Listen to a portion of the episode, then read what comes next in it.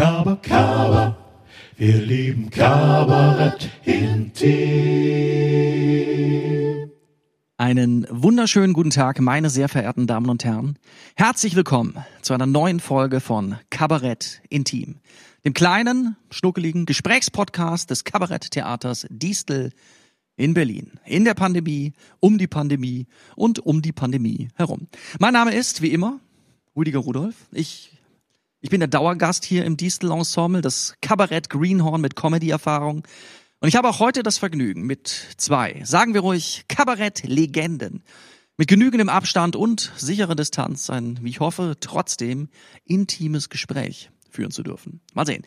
Ich hatte, liebe ZuhörerInnen, ich hatte gestern den Gedanken, was wäre, wenn Sie diesen Podcast hier nicht, nicht jetzt, also im Jahre 2021, sondern vielleicht irgendwann in, in ferner Zukunft hören, vielleicht, vielleicht weil Sie, sagen wir so, im Jahre 2074, weil Sie vielleicht, sagen wir mal, Geschichte studieren.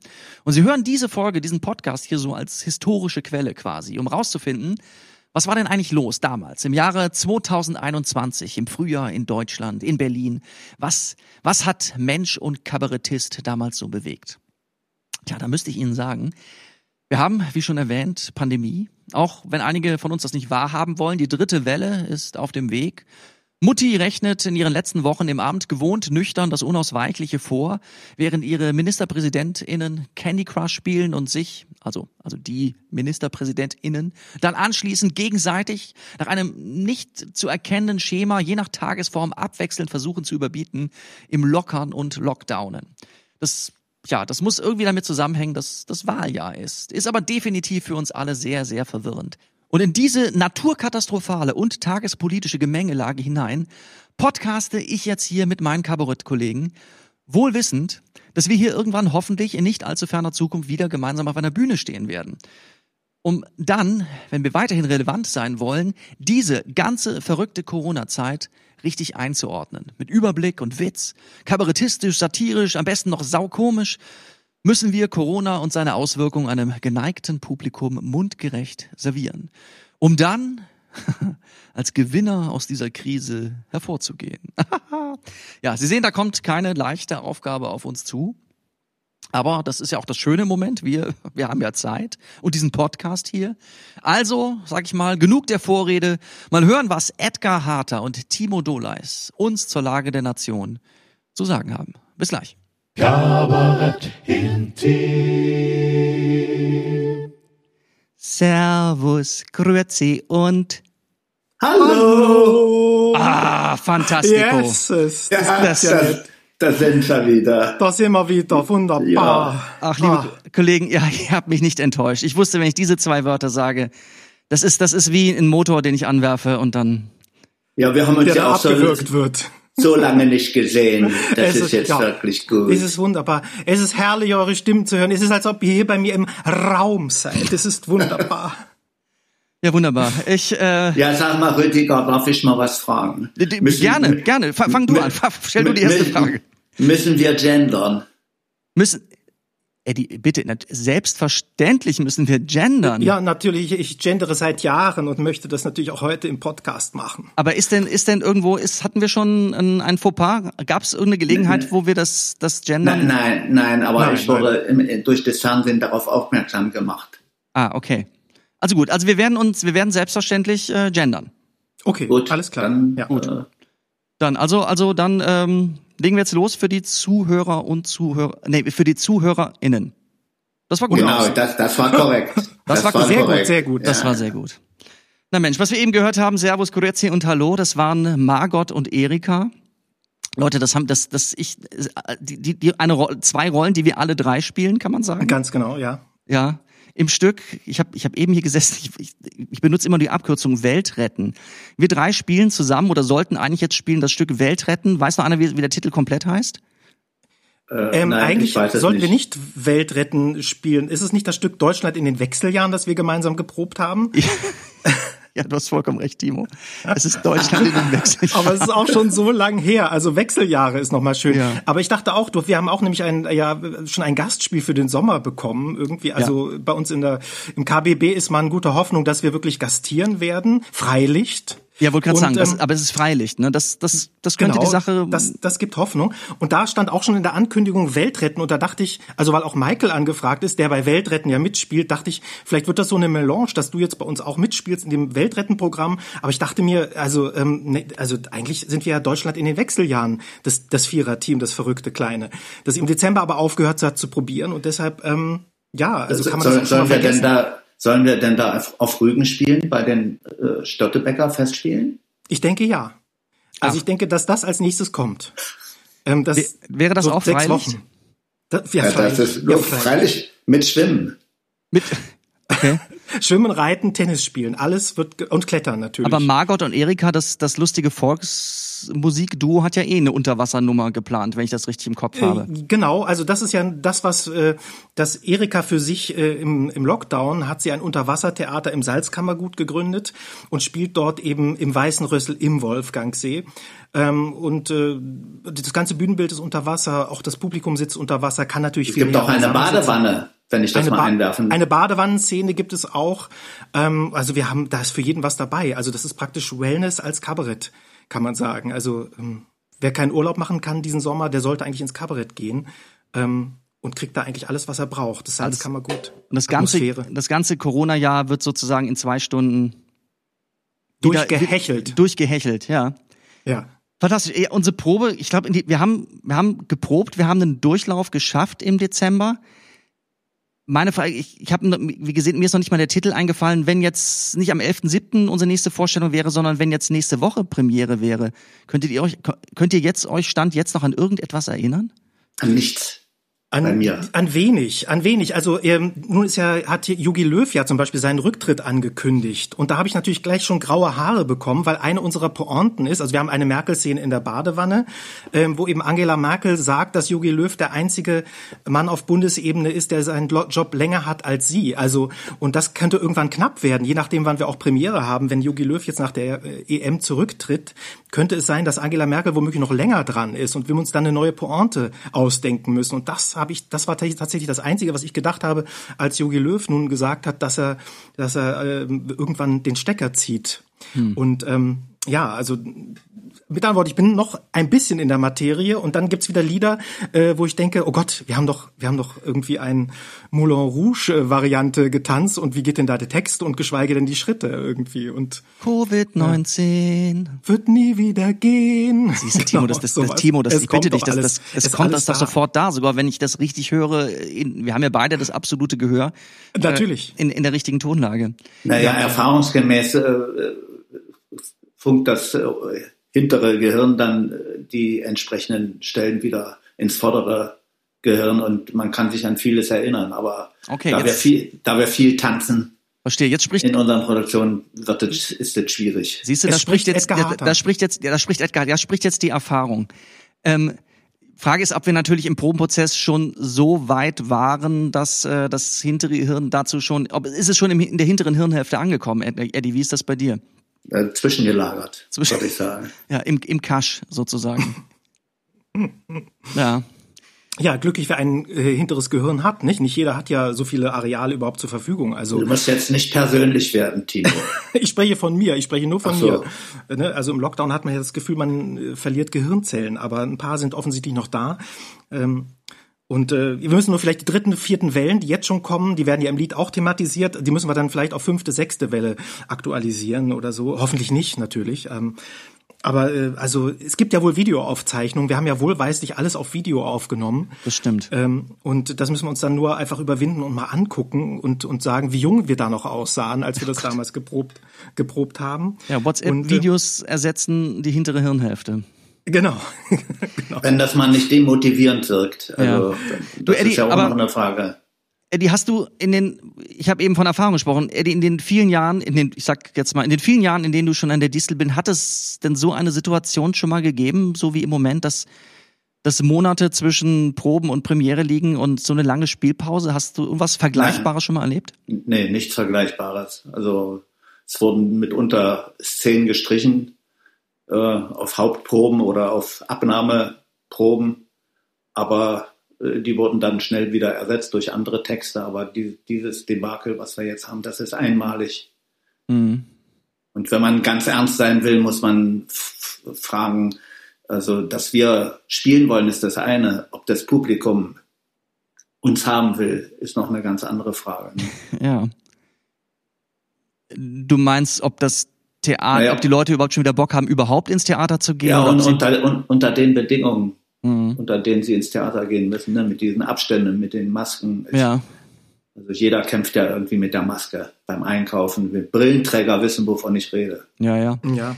Naja, wenn ich das richtig verstanden habe, planen wir ja eigentlich oder die Distel dann aufzumachen, wenn man vielleicht nicht mehr, wenn vielleicht so viele Leute geimpft sind, aber ich will jetzt keinen Unsinn erzählen, aber vielleicht sollte man dann aufmachen, wenn so viele geimpft sind, dass man nicht mehr ganz so strenge mhm. Hygienekonzepte haben muss, aber das weiß ich nicht. Na, im Moment ist es ja, glaube ich, noch so, wenn jetzt ähm, man irgendwann vielleicht im April geöffnet werden könnte, dass man vielleicht sogar einen Corona-Test braucht. Das heißt, jeder Zuschauer ähm, müsste vielleicht einen Corona-Test machen. Also das ist ja im Moment auch noch eine etwas schwierige Sache. Also sind die Zuschauer bereit, sowas zu machen? Wer bezahlt das dann? Bezahlt das das Theater oder müssen das die Leute im Vorfeld machen? Also das sind ja alles auch Fragen, also abgesehen vom Mundschutz, wie die Regularien dann sind. Nicht? Mhm. Und was passiert, wenn dann eben die Inzidenz mal wieder höher geht auf über 75, wo dann wieder der Lockdown greift oder so? Also das sind halt alles Sachen, die natürlich jetzt auf uns zukommen und wo man sich auch fragt, wann, wann lohnt es sich überhaupt für ein Privattheater ähm, den Saal wieder aufzumachen. Ne? Also wenn, wenn, wenn das in keinem Verhältnis, wir haben, kriegen ja keine Subventionen oder so, sondern es muss ja trotzdem noch so sein, dass man, also von, von Rechnen, sich rechnen will man gar nicht reden, aber dass es nicht sozusagen den Verlust einfach sehr, sehr groß macht und man irgendwann gar kein Theater mehr machen kann. Mhm. Denn ich meine, seit nun ziemlich genau einem Jahr ähm, sind wir nun eigentlich am, am, am 13. März 2020 ja. gingen die Lichter sozusagen aus. Dann haben wir mal kurz aufgemacht im Oktober. September, Oktober und waren auf Gastspiel und haben in Berlin gespielt. Ähm, und dann, ja, dann war es das schon wieder. Ne? Und ähm, ja, einfach überleben als Theater. Ne? Und das muss natürlich auch ein bisschen nachhaltig sein, ähm, dass man weiß, jetzt, jetzt glaube ich, haben wir es geschafft. Wir sind über den, über den Berg und viele Leute sind geimpft und äh, man kann auch, dass die Leute sich auch wohlfühlen im Theater. Mhm. Aber dass die Leute überhaupt, also abgesehen von allen Masken und, und, und, und Abständen, Bock aufs Theater haben, das glaubt ihr schon, das hofft ihr schon? Gebt mir Hoffnung, bitte, liebe Kollegen. Ja, also ich, darf ich, ähm, also wenn ich Nachbarn gefragt habe und oder oder Leute treffe, denen ich sage, ich bin Schauspieler oder so, ähm, dann ist es tatsächlich ganz oft so, dass sie sagen, wir wir sehen uns danach wieder Theater zu haben. Mhm. Also und wieder ins Theater zu gehen, wieder in Restaurants zu gehen, ins Theater zu gehen. Ihr werdet überrannt werden, sagen sie. Ob das dann wirklich so ist, es gab auch Statistiken im Spiegel zum Beispiel, da gab es gerade so eine Hierarchie, ähm, eine Umfrage und da rangierte Kultur jetzt nicht unbedingt ganz oben, sondern eher die Baumärkte und vielleicht mal ins Restaurant zu gehen und einkaufen zu gehen, shoppen und so. Also, aber ich hoffe trotzdem, dass die Leute vielleicht auch ein bisschen ausgehungert sind und Lust auf Theater haben. Also mhm. mir ging es schon so, dass ich schon auch mal wieder, also dass bei mir diese Lust auf Theater extrem groß ist und ich einfach auch mal selber wieder Lust hätte, in, in ein Theater zu gehen. Ja, total. Eddie, was denkst du?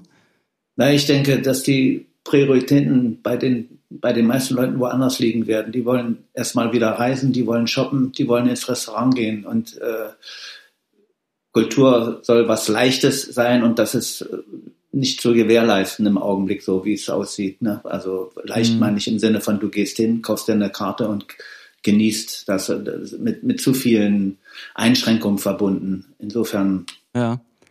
also glaube ich, dass die Leute erstmal das Naheliegendere wählen und wir es schwer haben werden.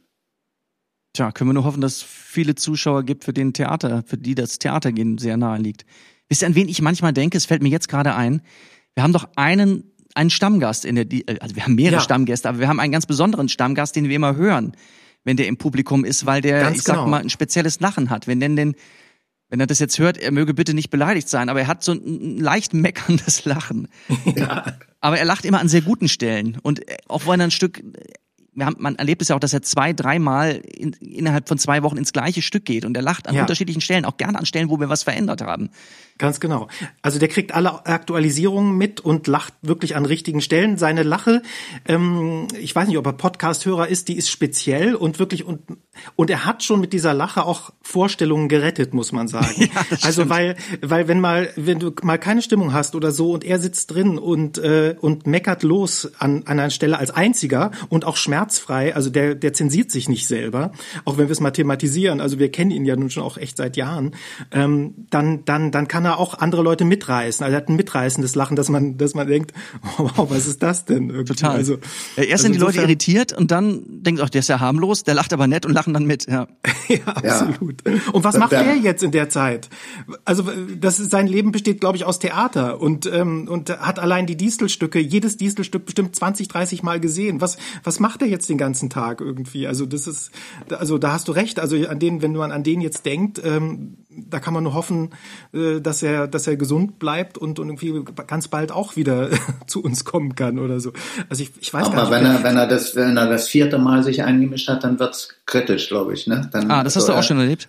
Irgendwann kippt es dann, wenn es, wenn es notorisch ja, das ist ja bei vielen Dingen so, die zu viel ja. sind. Äh, die Dosis macht das Gift, das ist gar keine Frage. Aber ja. Äh, ganz oft ist es auch wirklich einfach schön. Und er, ähm, er ist eine skurrile Gestalt und irgendwie so ein, so ein Theateroriginal irgendwie auch. Also es wäre total interessant, den auch mal mit, mit ihm zu sprechen und zu fragen, wo geht er noch hin? Also ich glaube, der, äh, ob er nur in die Distel geht oder so, das weiß ich alles gar nicht. Ich habe ihn nie gesehen, wenn er das Theater verlassen hat oder so.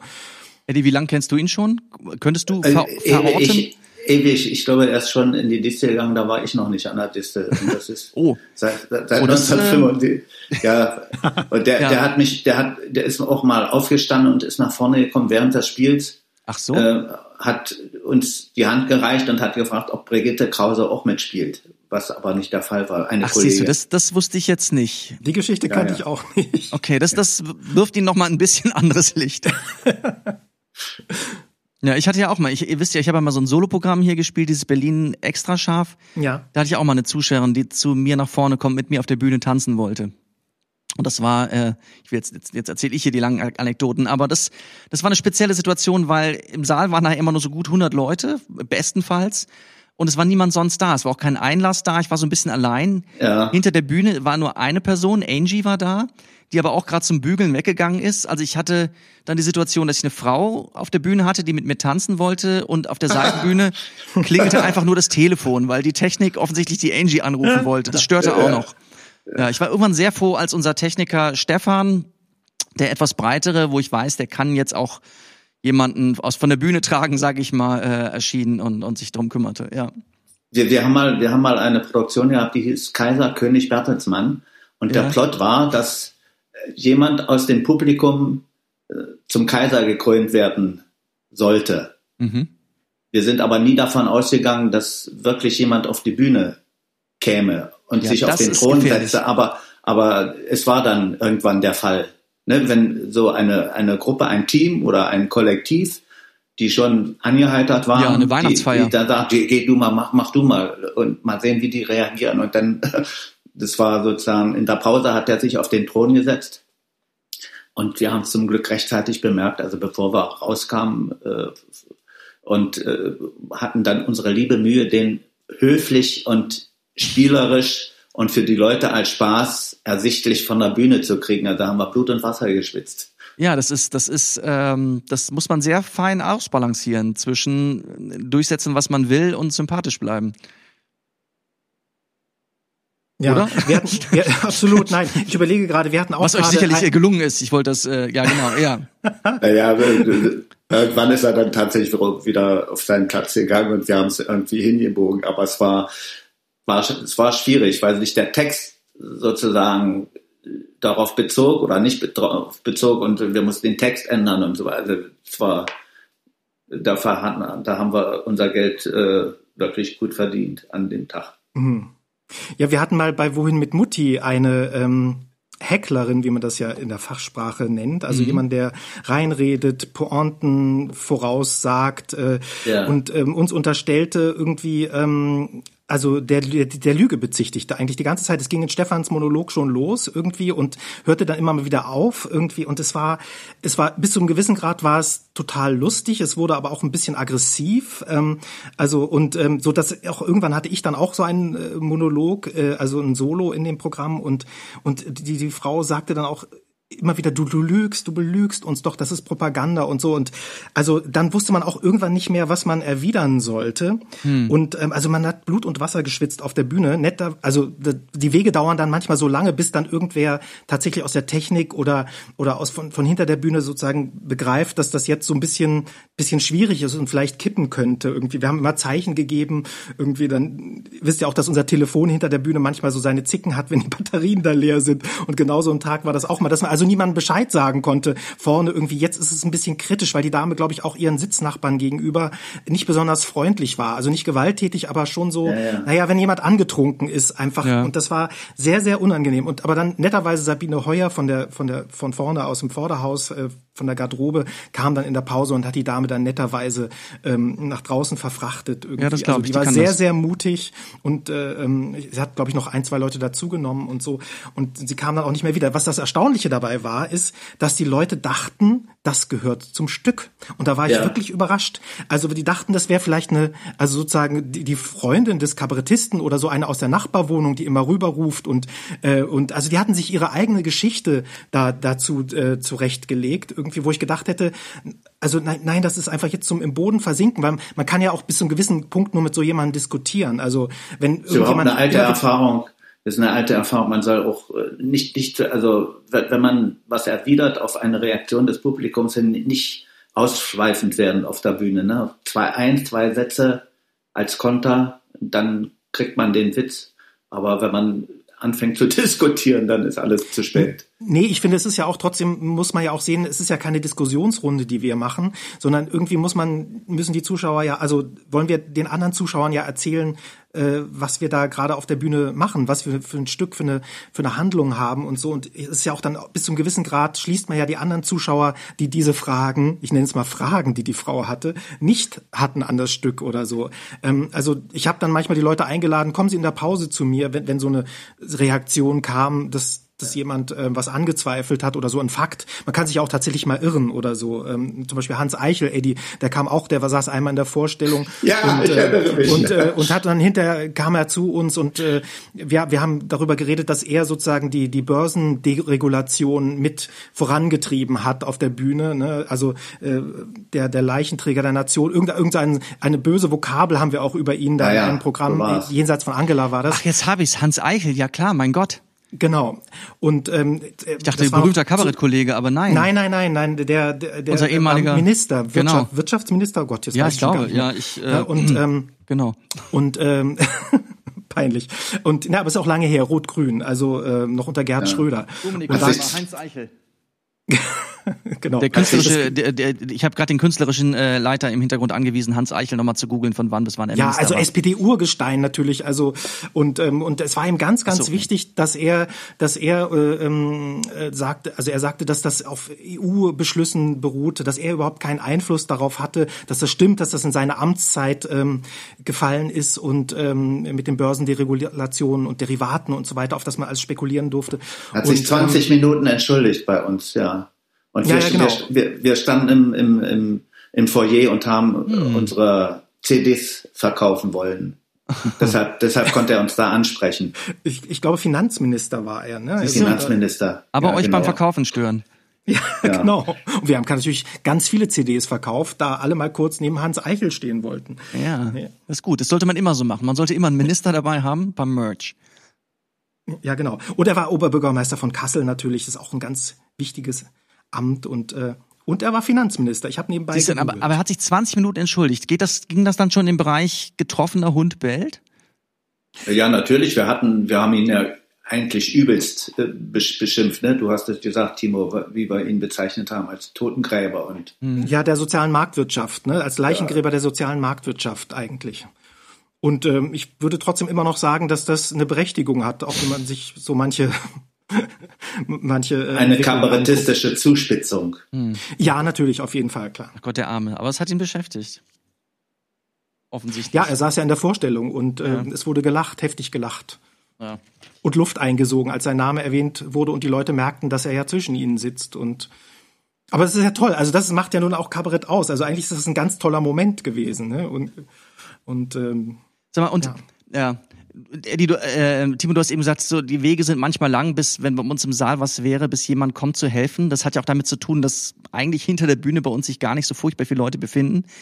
Der Micha hat in der ersten Folge erzählt, dass das zu DDR-Zeiten noch anders war. Das Oh, heißt, da wäre ja. da wär schneller jemand da gewesen. Allerdings habe ich ganz naiv, ich hier als Wessi, die Vorstellung, dass zu DDR-Zeiten noch keiner einen Zwischenruf gemacht hätte. Oder wie, wie schätzt, wie, wie war das, Eddie? Gab es Nee, Zwischenrufe? Zwisch Zwischenrufe gab's äh, nur, wenn, wenn, das organisiert war durch irgendwelche Ah. staatlichen Stellen. Ne, wenn uns signalisiert werden sollte, dass wir da politisch falsch liegen. Das kam schon mal Ach. vor. Aber ernst, Ja. das gab's wirklich? Gab es in der, in der Endzeit der DDR diese berühmte Inszenierung, von der wir immer reden, die dann äh, nicht erschien, sondern 1988, nur keine Mündigkeit vor Schützen.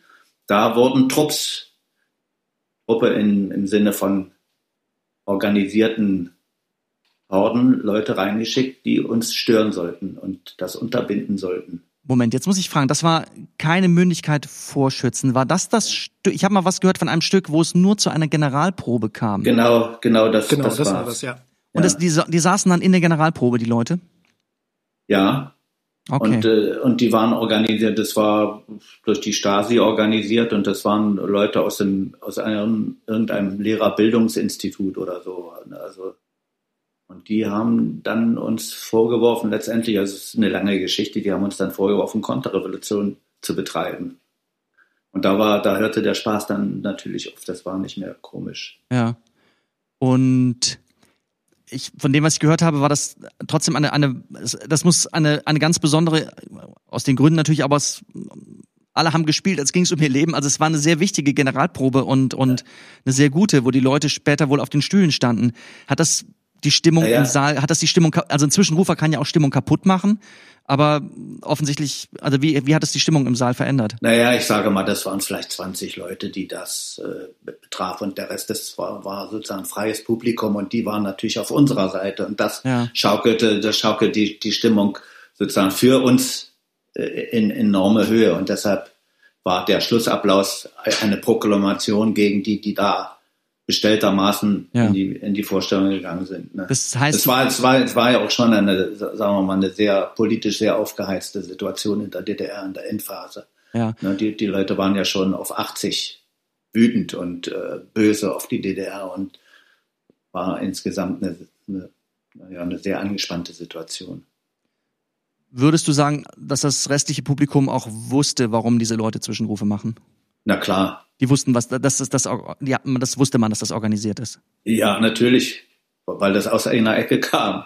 Ne, die Okay. waren ja nicht, die waren ja nicht verteilt im, im Ach so, die, Parkett, das ist ja schön, die, haben- saßen auch noch beieinander. Die, ja. die, die haben ja sozusagen, äh, weiß ich, 20 Karten aufgekauft und das waren zwei Reihen oder so. Ne? Mhm. Verrückt. Aber wenn wir uns jetzt schon im Jahre 1988 befinden, ich habe eben gefragt, hat es schon mal so eine lange Spielpause gegeben? Wie war denn das in der Wende? Wurde da durchgespielt? Ja, zum Glück. Was, was nicht allen Kabarett der DDR gelang. Nicht? Die viele, also du musst ja auch bedenken, du brauchst ja Autoren, die schreiben. Ja. Und wenn die Autoren selber hilflos sind angesichts des politischen Vorgangs und nicht in der Lage sind, das irgendwie in Texte zu fassen, dann kannst du auch irgendwann nicht spielen. Aber wir waren nicht in der Lage, nicht spielen zu können, sondern wir hatten genügend Autoren, die uns mit Texten belieferten. Für uns war es nur ein enormer Stress, weil wir lernen mussten und lernen mussten und lernen mussten, weil sich die Situation von einem auf den anderen Tag änderte. Also immer nicht total wegschmeißen einen Text, sondern ihn abändern in, im Sinne der konkreten Situation, also anpassen, würde ich jetzt mal sagen. Ne? Ja. Damit waren wir unheimlich beschäftigt und deshalb waren wir, haben wir immer durchgespielt und wir hatten das große Glück, was in keiner deutschen DDR-Stadt der Fall war. Wir, wir hatten den anderen Teil Berlins plötzlich im, als Zuschauer. Ja, fantastisch. Also in, in, ich sage mal, in Dresden, in Leipzig oder sonst wo blieben die Leute einfach weg, weil die hier noch Privates zu organisieren hatten, nicht? Ja. Und, und bei uns waren plötzlich, hatten wir zwei Drittel äh, Publikum aus West-Berlin, die sich Ja. dafür interessierten, was wir so betrieben. Insofern ging es uns also in der Wendezeit nicht so schlecht wie allen anderen Kabaretts in der DDR. Ja.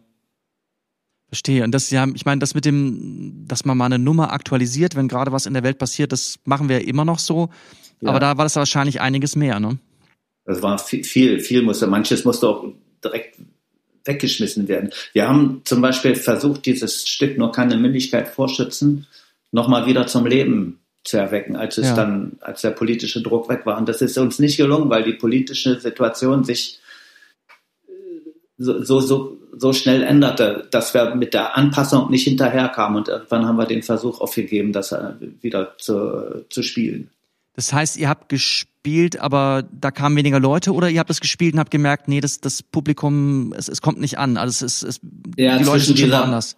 Zwischen dieser berühmten Generalprobe und äh, dem, wo die politische Repression nicht mehr existierte, verging schon eine ganze gereime, geraume Zeit, ein halbes Jahr oder so. Und wir mhm. haben nach diesem halben Jahr versucht, das nochmal zu spielen. Und dann haben die Autoren gemerkt, äh, dass das schwierig wird, haben das um, umgebaut, umgeändert, angepasst. Und dieser Vorgang dauert ja auch eine gewisse Zeit, um so ein Stück, also um, um, um das umzudichten, sage ich jetzt mal. Ne? Ja. Und als sie damit fertig waren, haben sie gemerkt, dass das äh, wieder nicht auf die politische aktuelle Situation passt. Mhm. Und dann mussten wir es äh, endgültig zu den Akten legen. Ja. Schade. Das heißt auch, dass, naja, und es, und es war ja nach der, das heißt, ihr habt jahrzehntelang, habt ihr als Spieler mit Zensur gelebt, aber das Publikum ja auch. Also haben wir eben gesagt, dass das Publikum sich ja auch bewusst war, dass unter Umständen Leute im Saal sind, die sag ich mal, aus beruflichen Gründen sich das Stück angucken. Und das war ja nach, ja, die, nach der Wende aber, fiel das ja weg. Aber der, der gelernte DDR-Bürger konnte sehr gut zwischen den Zeilen ja, genau. lesen. Ne? Das berühmte, also mein Beispiel ist immer die Nennung der, des, in der Zeitung im Neuen Deutschland zum Beispiel, was ja die Parteizeitung war, dass die Reihenfolge der Nennung der einzelnen Politbüromitglieder. Da konnte der geübte Leser an dieser Reihen- und Abfolge erkennen, wo jemand sozusagen in der Hierarchie stand. Und ja. man konnte, man konnte auch in den Artikeln selber sehr viel herauslesen, was so jetzt nicht auf den ersten Blick zu lesen war. Das, das war der DDR-Bürger, der Gelernte gewohnt. Und wir haben unsere Botschaften auch verpackt, mhm. sodass man uns nicht ans Bein pinkeln konnte und äh, die Leute trotzdem wussten, worüber wir reden. Ne? Ja. Also als Beispiel sage ich nochmal, wenn wir im Ursprungstext eine, eine, als Vorgabe hatten, eine Parteiversammlung, äh, in der sich das abspielte, die Szene, naja, dann wurden wir angezählt und wurde gesagt, nein, das, die, an die Partei lassen wir kein böses Wort. Dann haben wir gesagt, dann machen wir eine Gewerkschaftsversammlung draus. Das ging dann komischerweise wieder. Okay. Aber die Leute haben sich das äh, sofort übersetzt. Gewerkschaftsversammlung gleich Parteiversammlung. Okay. Oder ganz spannend fand ich auch, du hast, Eddie, du hast mir mal erzählt, dass eine, äh, eine Szene ähm, zu DDR-Zeiten mit der Dallas äh, Titelmelodie ein, eingeleitet wurde. Und da, da war auch sozusagen das Lachen dann politisch, ja. weil eigentlich offiziell durfte man Westfernsehen nicht gucken. Aber in dem Moment hast du erzählt, wo, wo diese Dallas äh, Titelmelodie von dieser Fernsehserie ähm, eingespielt wurde, dass, dass schon die, die Leute schon, schon total anfingen zu lachen, obwohl sie eigentlich natürlich kein Westfernsehen gucken durften. Achso, die Aber durften gar nicht wissen, schon, was das ist. Die durften Motto, nicht wissen, was das ist. Wenn du es erkannt hast, warst du schon ertappt. Genau, aber das, genau, das, das war trotzdem das, gelacht das war ja sozusagen kein offenes Geheimnis, sondern das wusste jeder. Alle guckten Westfernsehen, bis, bis auf ein paar Verbohrte.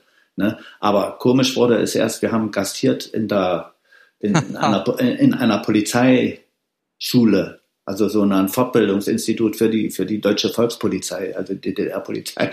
Und da saßen, das war, die Spielstätte war ein Hörsaal, der auch so äh, architektonisch ausgestattet war wie ein Hörsaal, ne? mit so stark ansteigenden äh, wie man sich das so, so beim vorstellt, wie, wie wenn, wenn äh, in der Universität. Ja, ja. Mhm.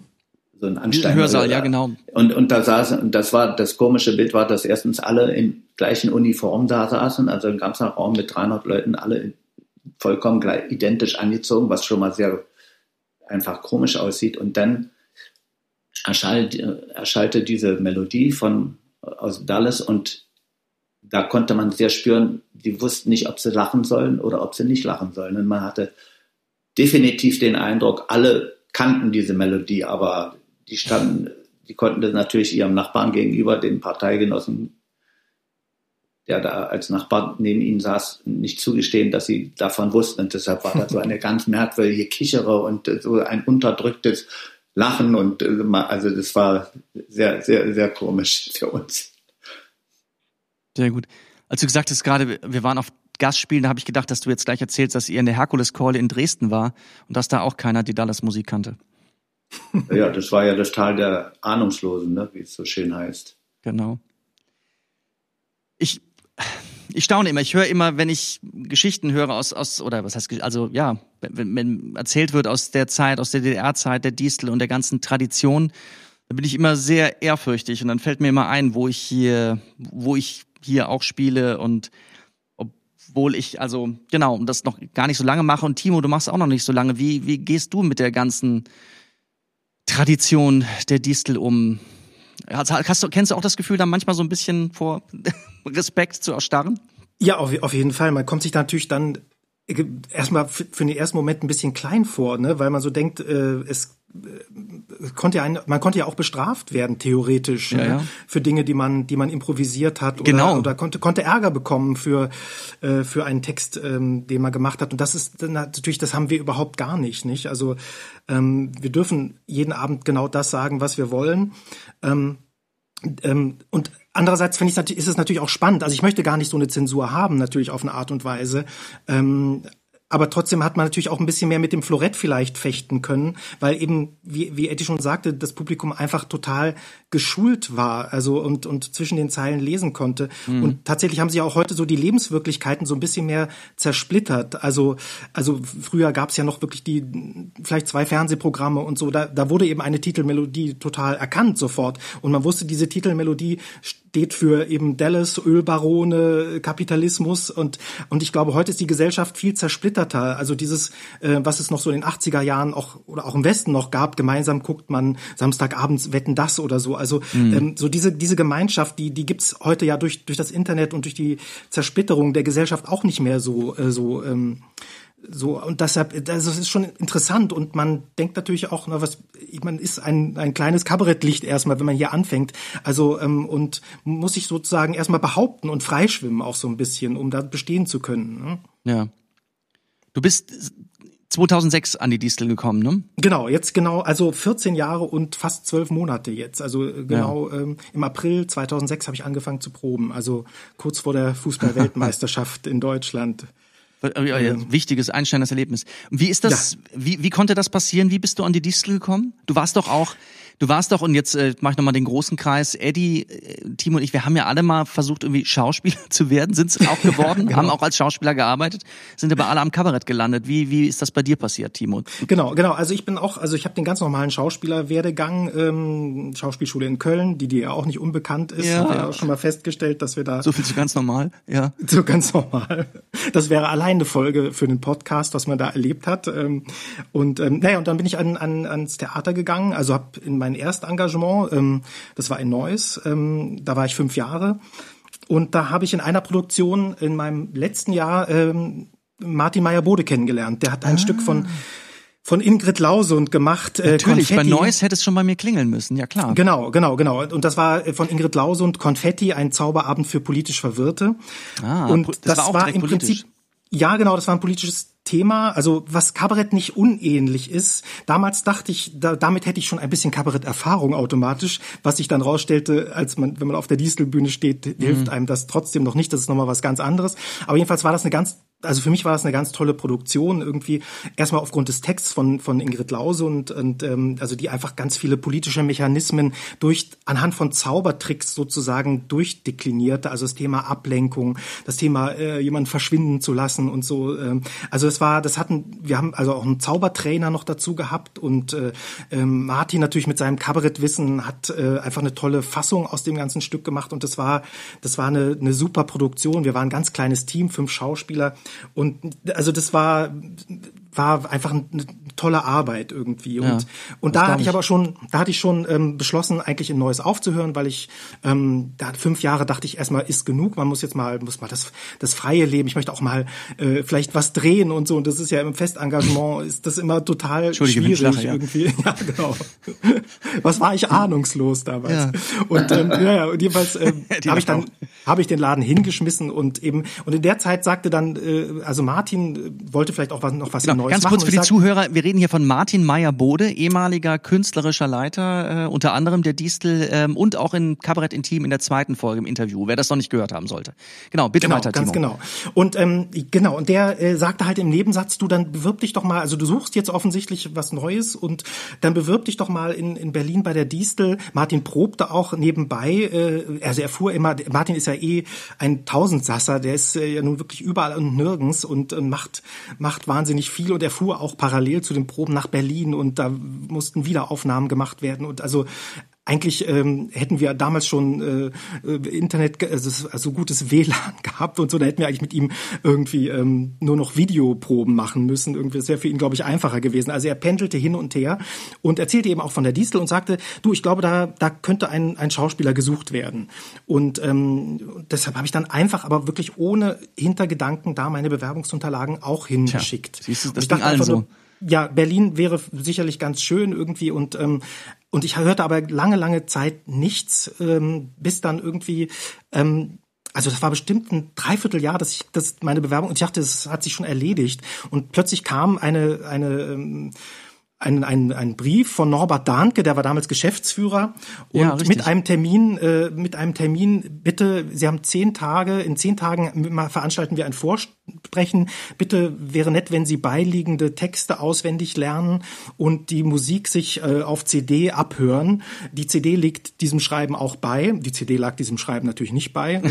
Also, oh, wie furchtbar, wie furchtbar. Also ich hatte zehn Tage, es waren 30 Seiten Text, zwei Monologe. Aber schön, was hast Szene. du gemacht? Hast du gesagt, äh, hier ist, hier ist Dola ist. Ähm, ich, ich habe erstmal nachgefragt. Ich, ich habe CD. Mich, ich habe mich naiv gestellt, also das Anrufen der CD, also dass, dass ich einfach die CD brauchte, weil es waren ja Eigenkompositionen, also mhm. und es waren es waren Klavierauszüge beigelegt, aber ah. mit denen konnte ich tatsächlich nicht so viel anfangen. Also und äh, und äh, also ich habe bei, bei Norbert Dahnke angerufen beziehungsweise bei seiner Sekretärin und äh, und habe gesagt, ah, es könnte doch sein, dass da die CD fehlt oder vielleicht ist sie äh, verloren gegangen oder so. Also es war mir auch peinlich, da irgendwie anzurufen. Ich, ich dachte mal, ich frage jetzt mal nach. Mhm. Ähm, sagen Sie, Sie wollen sicherlich vielleicht einen der Texte haben oder so. Oder ich habe ja auch noch ein eigenes Vorsprechprogramm und so. Also könnte es vielleicht sein, dass ich einen davon und ein Lied oder oder wie ist das gedacht irgendwie? Weil es ist ja auch schon, es waren bis da dann, es war am Wochenende kam dieser Brief an und ähm, ich konnte auch am Montag sozusagen erst anrufen und also es waren dann nur noch acht Tage sozusagen. Und dann, äh, ja, also nein, es hieß, nein, nein, nein, wir wollen alles, alles wollen wir hören. Mhm. Und äh, also es war mir auch klar irgendwie, dass diese Texte da war auch noch von, ähm, von Gerhard Schröder die Rede. Also es war schon, tatsächlich die Wahl war schon gewesen und äh, Angela Merkel war schon Kanzlerin. Ähm, äh, und also ich dachte auch, also das kann doch auch nicht äh, ähm, gewollt sein, diesen Text jetzt auf der Bühne zu machen, weil ähm, das völlig, ähm, ja, also nicht mehr zeitgemäß war. Und ja, dann habe ich mich aber selber dran gesetzt und die Sachen ein bisschen umgeschrieben Aha. und so und habe es auf Angela Merkel sozusagen äh, umgemünzt, was dann aber natürlich auch ein bisschen schwierig war, weil es einen Dialog gab. Eddie, wir mussten dann auf der Bühne zusammen diese Szene spielen. Oh, und ich, ich hatte sie so gehofft, ihr habt zusammen gespielt. Genau, wir haben das zusammen gespielt. Gar nicht. Und ich habe die Szene natürlich dann anders aktualisiert. Ich habe versucht, die Stichwörter so zu lassen. Ähm, wie sie, ähm, wie sie waren, natürlich, damit dieser Dialog überhaupt stattfinden konnte. Aber du musstest dann natürlich auch auf der Bühne lachen irgendwie, weil, weil ich plötzlich improvisiert habe und ich dann gesagt habe, Entschuldigung, also Pitt Ensikat saß dann unten. Also was in der Zwischenzeit auch passiert war, dass Martin Meyer-Bode da gar nicht mehr mit der Distel was zu tun hatte, sondern sie einen neuen künstlerischen Leiter in der Zwischenzeit hatte. Peter also Ensikat? Pet, Pet Ensikat war schon vorher, der war gerade in seiner Abschiedsphase und hatte die Intendanz an Frank Lüdecke, der sozusagen installiert werden sollte, übergeben. Das heißt, ich hatte ja auch gehofft, ich hatte auch mit Martin, ich hatte ihn dann angeschrieben, habe gefragt, kannst du mal da drüber gucken? Ich habe ja wenig Erfahrung mit Kabarett, ich habe jetzt, ich lerne jetzt gerade diese Texte auswendig und habe nur äh, diese acht Tage jetzt Zeit, irgendwie das zu machen. Kannst du dir das mal angucken? Aber er sagte, nee, das ist mal besser, wenn du das machst. Und äh, also ich wusste auch gar nicht, als ich dann da ankam, sozusagen, dass er damit gar nichts mehr zu tun hatte zu dem Zeitpunkt weil es auch so ein bisschen, also nicht kleine Reibereien sozusagen gab, ist ja immer so, wenn so ein Wechsel ist und, ja. und Martin hatte da ja nur inszeniert und äh, war sozusagen nicht mehr ähm, derjenige, der den Hut auf hat, sowieso. Also, sondern Frank Lüdecke war das. Aber irgendwie war das ganz gut, so wie ich die Texte geändert und aktualisiert hatte. Auch ein Lied mussten wir auch zusammen singen, ähm, Eddie. Und das war natürlich auch, also das war, das war noch vor der Wahl und es war, du hattest das natürlich auch schon alles rausgeworfen aus deinem Gedächtnis natürlich. Und dann singt da so ein Kollege äh, so eine alte Ja, vielleicht Version. sollten wir Eddie mal fragen. Eddie, wie war dieses Vorsprechen von diesem seltsamen jungen Kollegen aus Köln oder Neuss für dich? Kann, kann mich nur erinnern, dass der ein sehr aufgeregter junger Mann war. Ach was. Ja. Aber was man, was man, äh, was aber gar nicht negativ äh, auffiel, sondern eher positiv. Hm. Also, weil man merkte, da brennt jemand für, er will das unbedingt. Ja. Ein, ein unbedingtes Engagement zeigte und das hat uns alle für ihn, für den Timo eingenommen. Also man guckt dann bei so einem Vorsprechen, auch Aufregung ist sozusagen um, umsonst mitgebracht. Ne? Das weiß ja auch jeder Schauspieler und trotzdem ist man furchtbar aufgeregt. Aber Mhm. man kann das nicht umgehen. Und aber man, wenn man dann als jemand Ja, ja. da sitzt, der das beurteilen soll, dann zieht man das sozusagen die Aufregung ab und Ja, ich kann euch sagen, ich und Timo, dir hat man wenigstens gesagt, dass du alles auswendig lernen sollst. Ich weiß nur, ich bekam bei meinem Vorsprechen auch sehr viel Text geschickt. Unter anderem auch eine Szene mit einer Rolle, Eddie, die du gespielt hast, und hier zwar den Moses, der an die, Gren an die EU-Außengrenze Ja. kommt. Da wurde mir gesagt, äh, guck dir das mal an, wir machen eine Arbeitsprobe. Da hatte ich also mit Text in der Hand, aber eigentlich, eigentlich war klar, wie es halt bei Vorsprechen ist. Ich war auch naiv und blauäugig. Es wäre schon gut gewesen, alles richtig auswendig, also drauf zu haben, ja. Naja. Ja, und halt so ein Programm, was man sich in acht Tagen draufdrückt, das hat man natürlich auch nicht so intensiv, ähm, also verinnerlicht, ne, sondern es ist so ein bisschen natürlich gröber angelernt und wie gesagt, dieses Hin und Her und was macht man jetzt mit den Texten? Spricht man jetzt noch von dem alten äh, Kanzler oder, also das fand ich halt auch irgendwie total blöd, irgendwie jetzt noch vom Kanzler Gerhard Schröder zu reden, wo schon äh, ein Regierungswechsel stattgefunden hat irgendwie. du Also, hattest doch ein Requisit dabei. Kannst du dich daran erinnern? Ja, genau. Ich hatte mir mehrere Requisiten. Ich hatte so eine FDP-Fahne mir. Ich war ein Liberaler und ähm, hatte mir eine FDP-Fahne, die ich vorher präpariert hatte, äh, dass ich praktisch, wenn ich winken kann mit dieser FDP-Fahne, äh, so, ein- so ein Winkelement praktisch, dass, dass mir die Fahne, also dachte ich, eine kleine Slapstick-Note noch mit reinzubringen. Und ich weiß nur, dass es überhaupt nicht funktioniert hat. Die Fahne war entweder sofort ab, so dass es man überhaupt, was, was hat er da, so ein, so ein Hölzchen nur in der Hand? Oder, ähm, also das lag dann sofort auf dem Boden und also dieses ausgedachte Element, also du meinst doch diese FDP-Fahne oder hatte Ja, ich noch ja, ein genau. Requisit? Genau, Nee, also ich, ich, glaube, dachte, die das, Fahne war's. ich, ich dachte aber, es ist so ein schönes Symbol für die FDP, die versucht mit dem Winkelement äh, irgendwie die Zuschauer zu beglücken und das funktioniert nicht, dieses Winkelement. Aber es hat auch leider wirklich nicht funktioniert und ich glaube, es war ein sehr unlustiger Moment. Ich glaube, da merkte man auch tatsächlich, seit, seit ihr, es saßen ja alle Distel, das ganze Distel-Ensemble saß unten, inklusive Musikern. Ähm, Oh. Was ich eigentlich schön fand, ähm, Bis du die Gesichter gesehen hast. Nein, nein, da, da, da, ich, ich bin zum Glück geblendet gewesen von der von den Scheinwerfern. Also man hat ja auf der großen Bühne das auch gemacht. Also es war nicht irgendeine Probebühne, Naja, die es zu nee, diesem nee. Zeitpunkt nicht gab. Irgendeine aber Probebühne. Als ob es hier so viele gäbe. Ja. Ganz genau. In unserer, in einem großen Haus. Nein, es saßen alle unten im Halbdunkel und es wurde tatsächlich gelacht und das hatte mich natürlich dann auch beflügelt irgendwie. Und dann kam diese. Eddie, hast du auch gelacht? Nee, du standst ja mit Ich auf der Bühne. Nee, nicht Naja, immer. ich- Ich hatte ja zwei Monologe. Ich hatte, ich hatte diesen Monolog von Dietmar Jakobs, Herr Knutschpack, der mit seinem außerirdischen Beauftragten, ähm, da hatte ich mir auch irgendwie so ein, ähm, das, ich, ich wusste ja nicht, also also es war ein Außerirdischer, der sozusagen von einem Bürokraten vorgestellt wurde als neuer außerirdischen Beauftragter der Bundesregierung. Ein völlig absurder Text, den hast du dann später auch, also du hast den auch mal gemacht, Eddie. Und Ja, ich ja. hatte mir da auch irgendwie ein Requisit, also irgendwie so ein Marmeladenglas mit Schleim irgendwie hatte ich mir auch zurechtgelegt, weil ich dachte, ich muss ja diese, diese außerirdische Lebensform jetzt auch. Aber äh, also auch das war, ging irgendwie so ein bisschen schief, aber das war noch lustig irgendwie, ähm, dass ich da mit diesem Marmeladenglas und, äh, und Herrn Knutschpack sozusagen mal kurz rausholen wollte aus dem Glas, damit er das Publikum begrüßen konnte und wieder rein. Ich weiß gar nicht, was ich mir da für eine Flüssigkeit angerührt habe, dass es aussieht wie, ähm, also wie so eine außerirdische äh, Lebensform. da. Gibt da so Kinder, Kinderschleim? Ich, ich glaube, was? sowas, sowas könnte es Ja. gewesen sein. Und ähm, Ähm, ja, und das, das, da, da wurde noch sehr gelacht und da war eine tolle Stimmung und das fanden sie, glaube ich, eine gute Idee. Und dann fanden sie den jungen Mann mit der FDP-Fahne, der versuchte damit zu winken und das und die fiel ihm immer wieder runter. Das, das, da, da kippte es dann so ein bisschen und da dachte ich, oh, jetzt ich, ich verliere sie gerade und mhm. so. Aber es, es war dann noch alles gut und dann kam das Lied und dann kam der Dialog mit Eddie, wo wir beide lachen mussten irgendwie, weil das war eigentlich ein Lied, was er mit Gerd Kiesling zusammen gesungen hat, auch ein, ein, ein Urgestein der Distel. Und ähm, und ich hatte mir das von CD und dachte auch, das ich habe ja überhaupt nicht die Stimme von Gerd Kiesling, der ist ein völlig anderer Typ und also wir haben mit Mühe und Not haben wir so eine Tonhöhe dann gefunden, wo das auch ging, das zu singen und ähm, nee, aber das war trotzdem, äh, das war sehr sehr lustig und sehr also ich musste dann sehr und lachen habt ihr auch. dann zusammen gespielt, Eddie und du? Was was war das erste Stück? Wart ihr zusammen in einem Ensemble? Ja, genau. Also erstmal kam natürlich eine Absage, weil die, also ich dachte irgendwie, es war wirklich gut. Ich dachte, es war trotzdem aufgeregt, Sachen schief gegangen und trotzdem gut damit umgegangen. Und trotzdem kam zwei Wochen später eine Absage.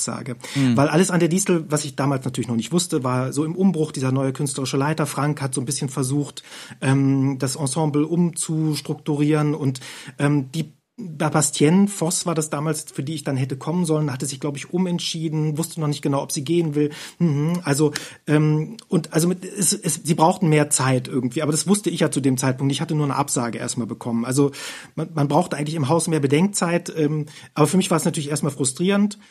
Und der Anruf kam dann erst mal drei, drei, vier Monate später auch. Also, wo dann Frank sagte, hast du morgen Zeit, um dich mal bei mir in der, mit mir in der Nolle zu treffen? Das ist eine Kneipe an der Bahnhof Friedrichstraße. Und, und ich habe natürlich gesagt, ja, natürlich habe ich Zeit. Und dann hat er mir eben gesagt, dass er, dass ich jetzt doch eine, eine, eine Stelle, eine Vakanz ergeben hätte und, und ob ich Zeit hätte zu proben. Sehr gut. Naja, dann ging es auch schon los im April. Also es war kurz davor irgendwie. Also, verstehe. Der, der Weg zur Distel war nicht leicht. Du bist, aber immerhin, du hast, du hast absichtlich hier vorgesprochen. Viele sind ja, ja. Micha hat ja auch erzählt, dass er nur äh, sozusagen Vorsprechen üben wollte.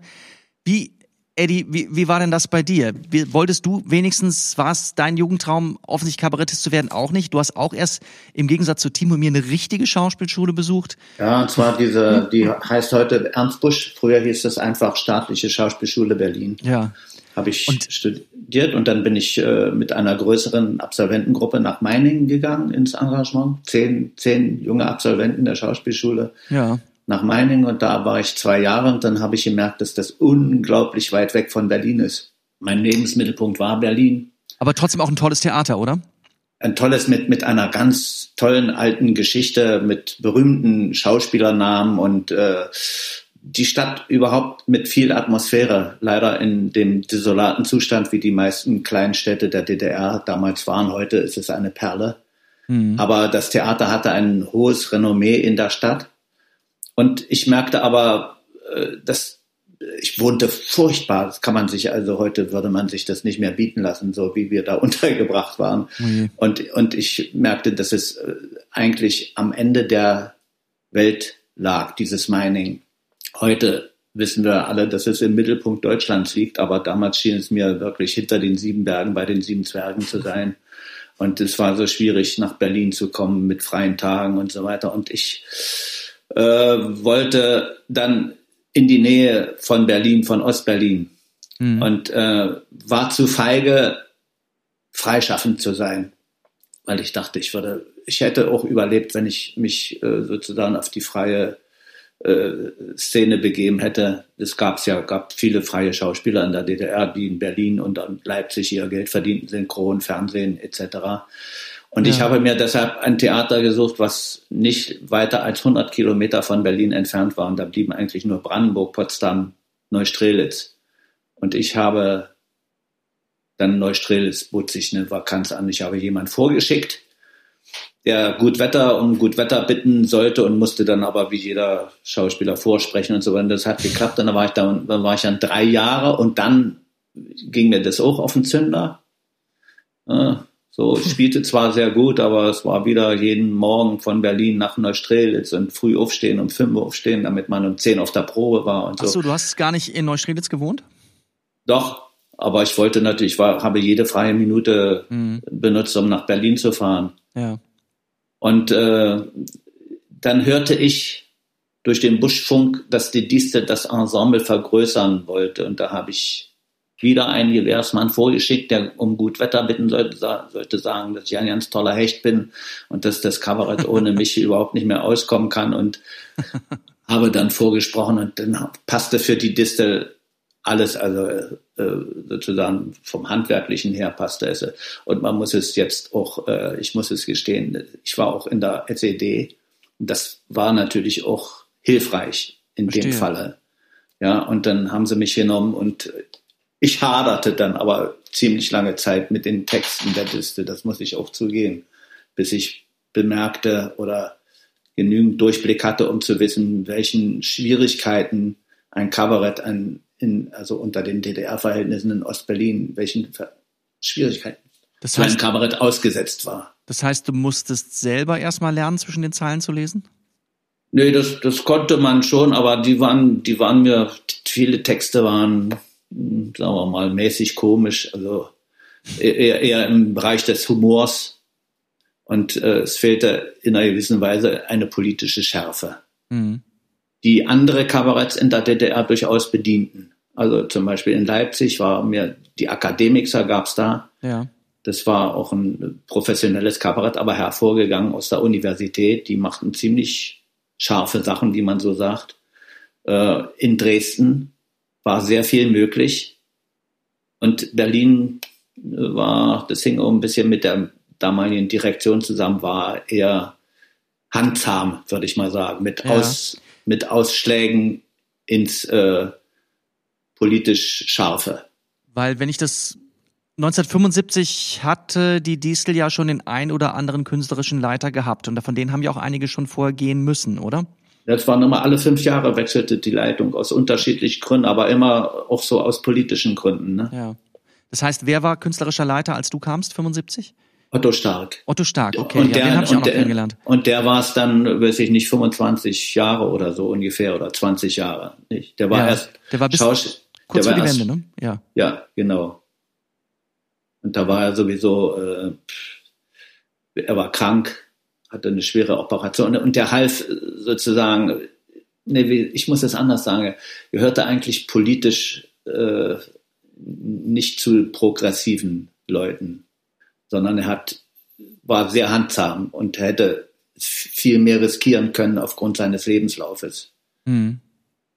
Gehörte zu den Leuten, die in einer gewissen Weise in der DDR unantastbar waren. Also man hätte vieles verantworten können. Ja. Hat aber das war so ein bisschen sein Charakter vielleicht auch. Also es war alles sehr, sehr gemäßigt kritisch, so würde ich es mal sagen. Wobei die Einmischungsversuche waren schon auch sehr massiv.